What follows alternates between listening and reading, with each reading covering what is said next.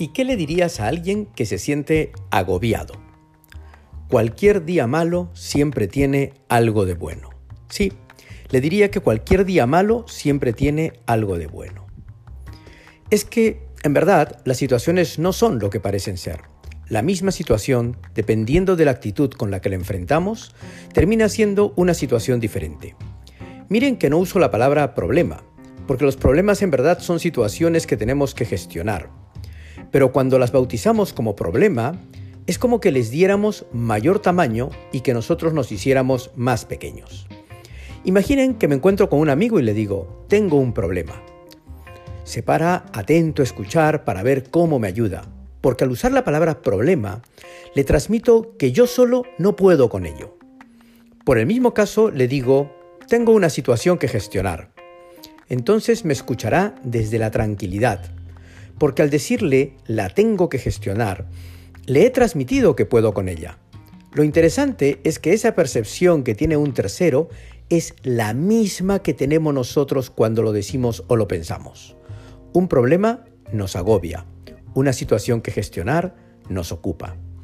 Pocas cosas no tienen solución. Hasta aquellas que no tienen solución traen algo positivo que las acompaña. La actitud que ponemos nos abre los ojos. Recuerdo una amiga uruguaya cuya madre murió en Cusco cuando hacía turismo. Me llamó porque estaba atrapada en el engorroso trámite de repatriación de cadáver. No solo tenía la tristeza de haber perdido a su madre, Encima tenía la angustia de querer llevar su cuerpo a Montevideo y no poder hacerlo. Y en esa circunstancia me dijo lo contenta que estaba porque su madre había logrado cumplir el deseo de conocer Machu Picchu. Consideraba que si todos vamos a morir, ojalá uno pudiera elegir hacerlo disfrutando como su madre y no sufriendo alguna enfermedad. Y las complicaciones para el traslado del cuerpo las consideraba un regalo para conocer Cusco. Claramente, mi amiga tiene la virtud de ver algo bueno en el día más malo que puedas tener.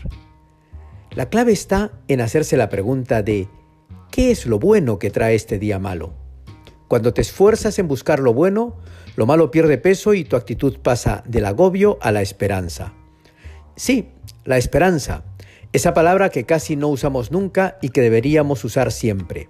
Esa palabra que significa que no todo está mal, que las cosas se van a arreglar esa palabra con la que deberíamos despertar cada mañana, porque solo haber despertado ya es un regalo de un nuevo día a disfrutar.